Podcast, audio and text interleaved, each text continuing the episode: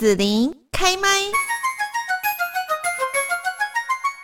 那么我们在上一次呢，就是来邀请到幸福文化的行销总监祝子慧哦，为大家介绍韩国的作者他所写的这个过去留下的忧郁，未来带来的焦虑。我觉得呢，上次子慧哈讲到说，我们呢，呃，活在过去，哈，有时候你就会为了过去一些忧郁啊。会一直带着，或者是说呢，你一直在想未来哈，那你可能就会一直很焦虑、很担忧哦。那如何在这个活在当下，然后呢，想到过去、想到未来，都是不带偏见，可以如实接纳哈，我们才可以真正去找到我们的幸福青鸟。那当然呢，现在忧郁跟焦虑的情绪还是很多，所以呢，我们再次来邀请到了幸福文化的行销总监祝子慧，跟大家来聊聊喽。柱子你好。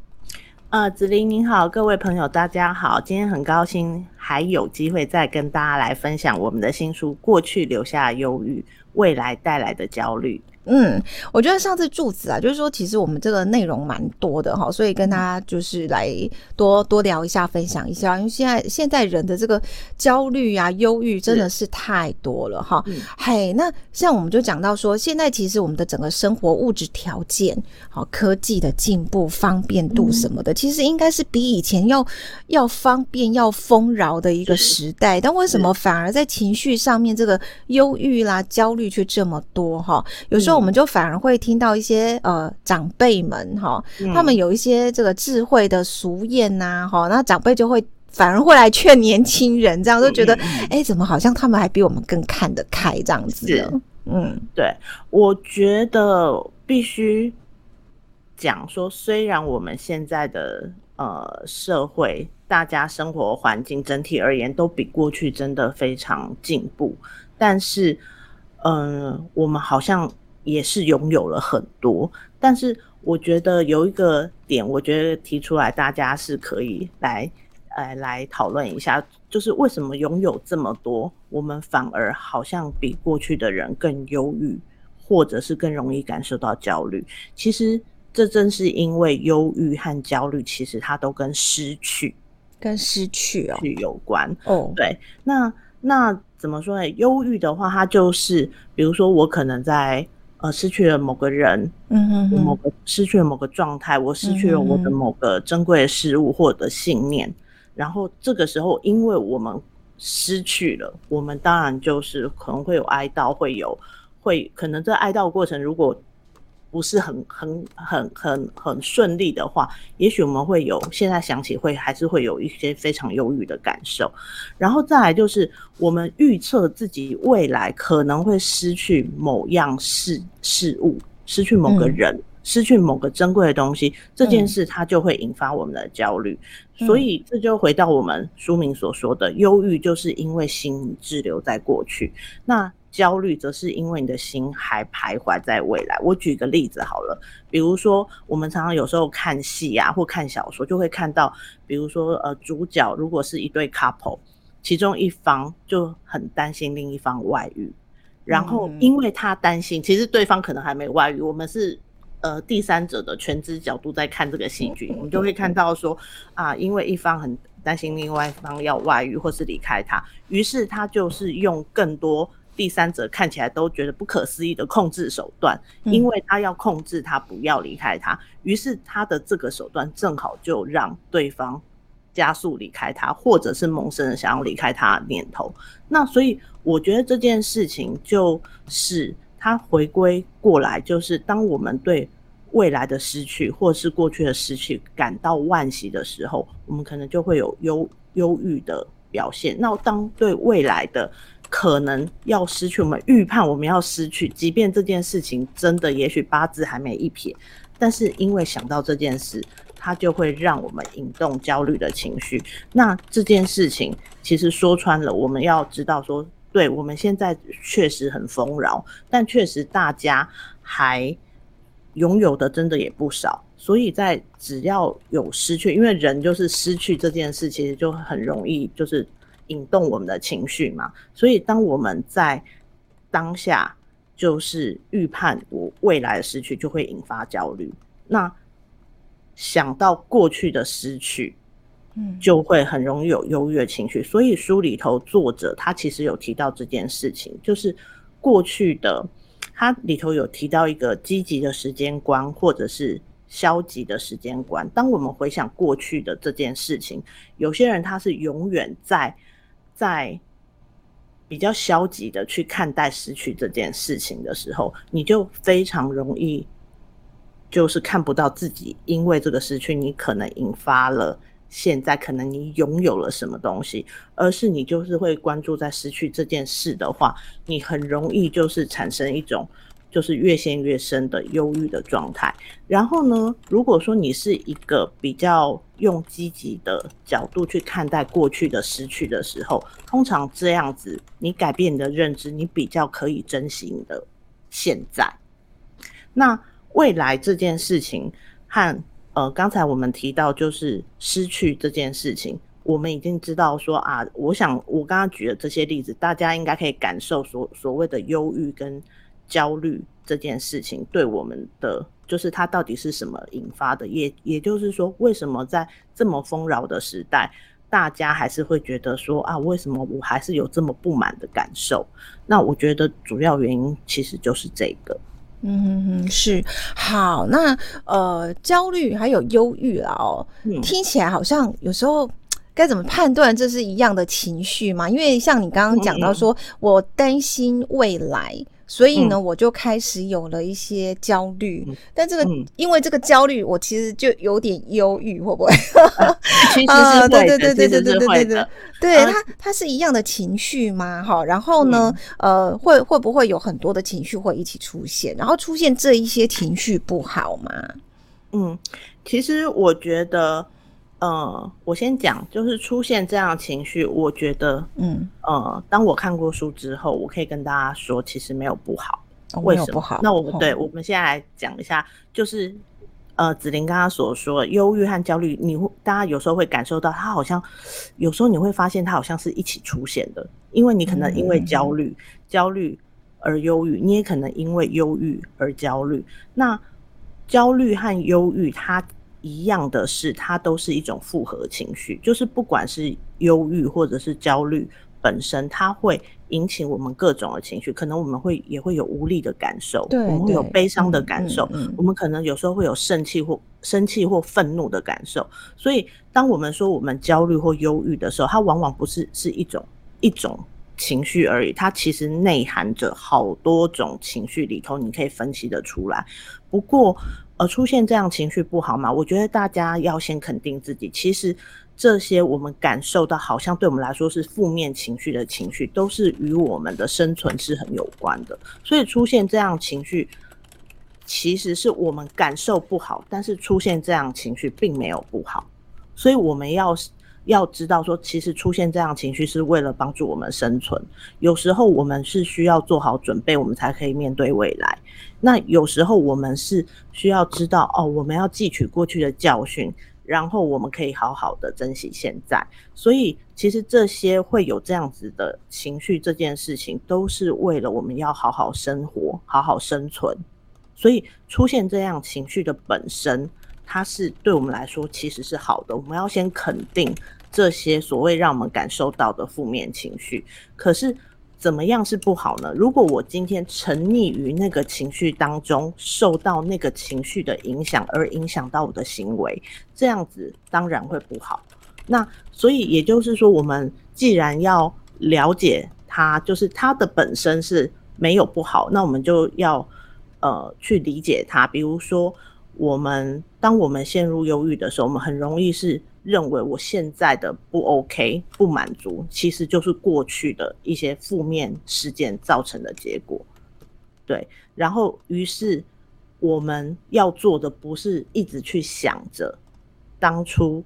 这件事，呃，造成我不好结果，所以我一直一直想、一直想、一直想，因为这样子的话，你就是会。陷入忧郁的状态，而是我刚才有提到，就是比较积极的去看待这件事情。过去的发生的这件事，那我现在人还能好好的在这里想这件事，我应该要珍惜现在，然后再来，我可以去想说那件事到底带给我什么样子的体悟，让我的生活可以更好。然后刚才讲到焦虑这件事，也是为了好好生活。嗯、那焦虑有一个点，就是它其实是我们在担心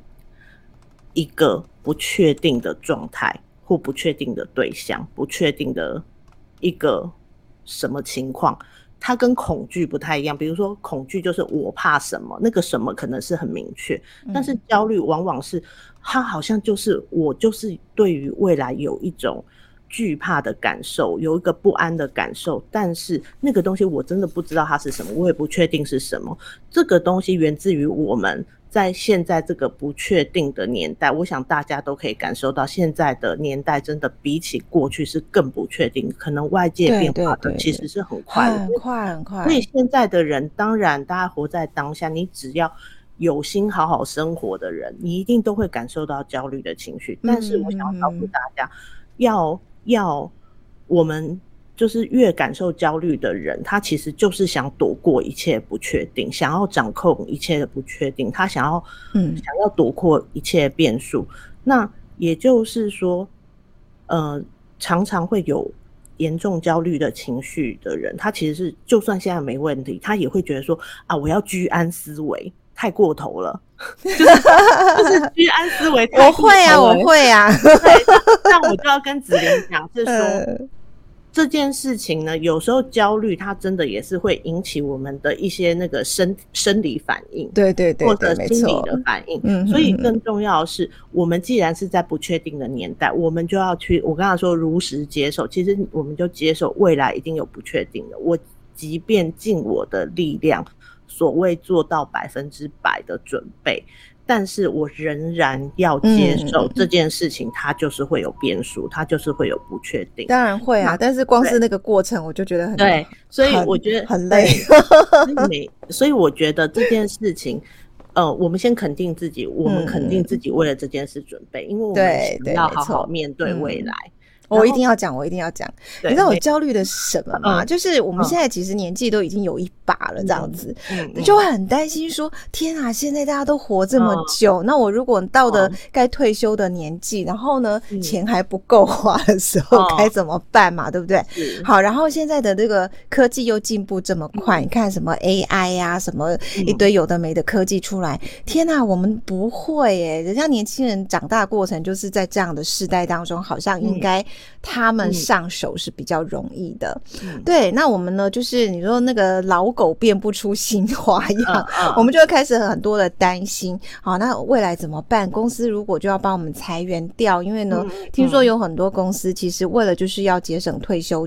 的这个花费哈，或者是等等，嗯、用很多的手段，好，就是希望说你就离开公司了这样子。嗯、我们都会很多的担心啊。好，然后呢，呃。所以我们就要开始做准备哈，嗯，可是我后来发现哦，我这个担心差不多半年，嗯，然后就发现天啊，现在大缺工哎，嗯，对啊，有些产业还找不到人，非常找不到人呢，嗯，对啊，可是呢，我又开始想说。绝大部分找不到人的都是比较呃劳力付出比较多的，嗯嗯，那也就是说，其实年轻人他不太想做劳力付出。那我们其实年纪一大把了，也不太想做那么多劳力付出的事情。所以我们要如何在这当中去为自己下一步做准备？就我已经看到这些了，那那个焦虑确实是会袭击我，但是我又从当中要再去找出一些能够能够让我不那么 焦虑，要做一下准备。对啊，所以紫菱就是一个很好的示范，嗯、就是说，其实紫菱本身就是因为想要好好生活，嗯、想要就是说自己可以随着这个时代的变化，可以让自己处于一个自己觉得感受比较舒服的位置。嗯嗯嗯，嗯嗯所以。子玲会提前去布局，嗯，对。那我会觉得提前布局这是好的，而且也是我们能做到的。那当然，我们可能布局布局布一布布了两三年，会发现哦，呃，其实我们也我相信子玲一定会发现，我们提早做准备之后，一定中间会有过程是随着环境在变化的。对，那对，我会觉得可以先肯定自己有一个好好。想要好好生存、好好生活的这个状态，嗯、也愿意为这件事情付出。嗯、那这个时候，我们在做这个过程中，虽然会还是会有一些对未来不确定性的感受，但是我觉得这个感受不会让我们不会击倒我们，不会让我们整天说、啊，光想到明天就充满了焦虑、无奈、然后焦虑，对，然后就是焦虑到整个影响我们的行为，这种不安感大家都会有。不过我觉得大家可以试着去感受一下自己的不安感，因为有必须来说，我刚刚有提到。这所谓忧郁或焦虑，焦虑这件事情，它其实也是我们生存必要的一种情绪。只是这个情绪确实，它会被我们归类于负面情绪，但是它确实是，如果我们有时候过得太放松的时候，我们可能真不知道危险已经靠近在眼前。那所以也是需要说，哦，稍微有一些警戒性。那我觉得怎么样去拿捏，它确实是我们人生过程的一个智慧。我们。知道说这件事情我们会有，我们不会去想着说我之后准备想要好好生活，但是我完全是一个轻松愉悦的状态，因为我想真正的幸福快乐应该也不是这样子的感受，嗯、那而是说我今天看到了这件事，但我知道我怎么样可以在这样子的状态中，我客观的看到我的现实状态，然后我做出什么样的行动，而这些行动的过程。可能就会让我对于焦虑的感受有所释放。我觉得这这件事情就是我们每天可能就是想要好好生活的人都会经历的过程。那我会觉得大家可以去感受自己的程度，某个程度，我们不要觉得说啊，我今天感受到焦虑，我是不是抗压性不够？就是大家不用有过多的判断，而是说我感受到焦虑了，我是不是能够为我自己做一些什么适当的行动？但是也不要过分的控制，嗯、因为我们真的无法百分之百控制未来。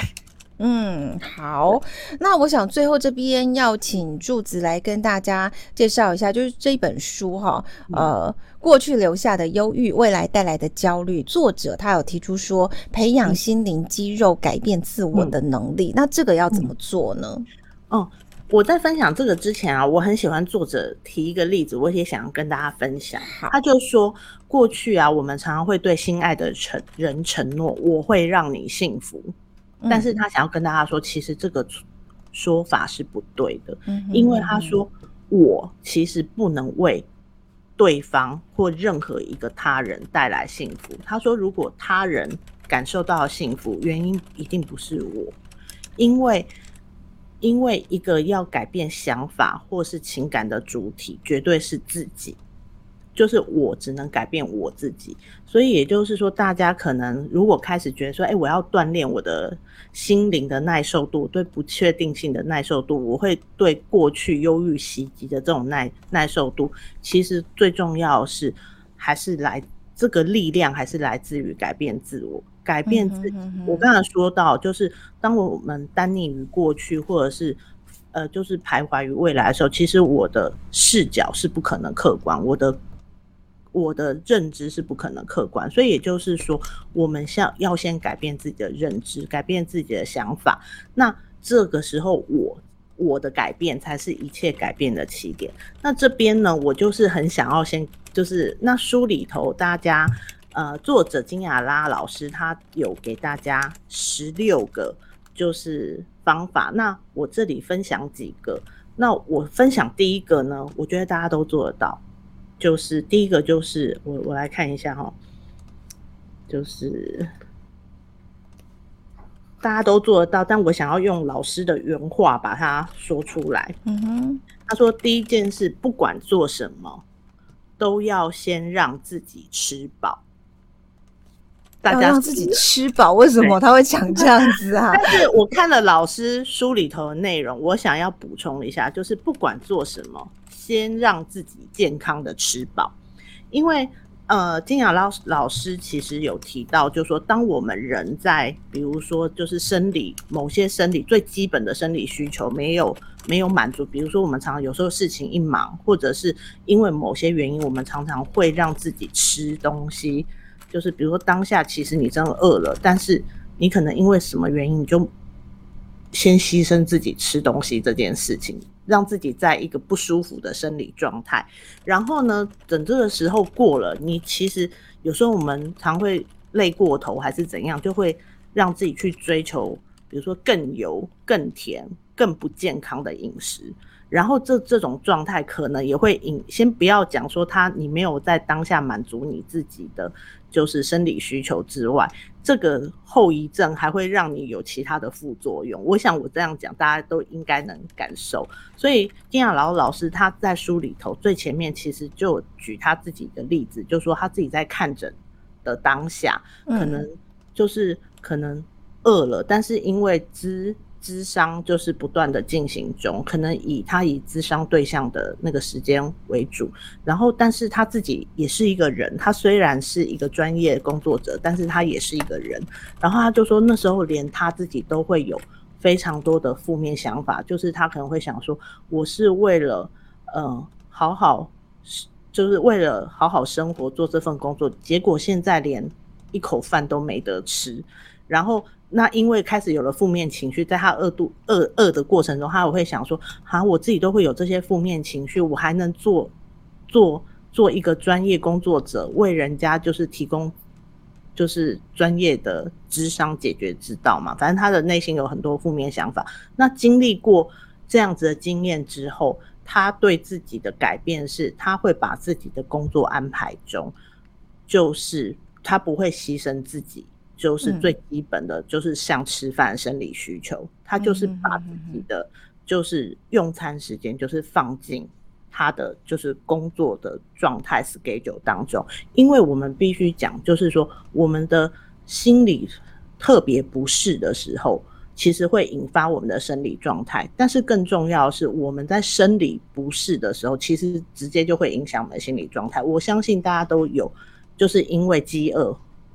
就是心情不好，或者是对身边人乱发脾气的状况嘛。所以也就是说，我觉得大家如果先要改变自己，就是就是心理的那个肌肉的弹性或抵抗力，我觉得第一件事，其实请你先照顾好自己的身体。那我觉得，呃，不管做什么，先让自己就是不要处于饥饿的状态，然后再来就是，我觉得还有一个我很想要跟大家分享，就是说很多人都说运动可以。舒压，嗯，可以释放压力，对。但是老师会告诉你是说，他他当然是觉得大家运动是很好，但是大家如果是在一个改变的阶段，很多人是会想说，好，我运动，我立刻排得满满的运动，我要怎样运动，我要怎样高强度的运动。他会告诉你是说，其实你不必强迫自己。从事高强度运动，其实很重要一件事就是你有运动就好。你先从你自己，比如说我现在的状态，我现在可能就是，也许你平常状态很好，你真的可以从事强度比较高的运动。可是人总是会有一些变化，嗯，那即便你平常是就是头好壮壮，但是今天如果你真的觉得说自己不想勉强自己，也不用为了跟上那 schedule 说我一定要怎样运动，就是。适合自己的状态，正视自己的状态，然后再来就是，嗯，接受人生其实本来就是好事和坏事的汇总。这个我是跳，老师有十六个阶段，那我就是跳着分享我自己蛮蛮受用的部分，就是人生本来就是有好事和坏事，你不太可能就是说永远都是在一个很嗨着有好事的状态。那当然，我们想要永远的开心，永远快乐。但是事实上，人生真的不可能这样，所以我们就是接受，对，人生就是会有意外，就是会有不确定性，就是会有负面情绪。但是负面情绪也是我们正常该有的情绪，所以它只要没有真正对你造成伤害，我们就接受。有时候负面情绪就是会产生，也不用因为负面情绪的产生就觉得说我是不是抗压性不够高，我是不是不够怎么样？我觉得就是就不用再判断自己，就是接受它。然后再来就是相应的，就是我们其实都无法变得完美，因为大家可以想啊，如果今天我就完美了，那明天我是要怎么样？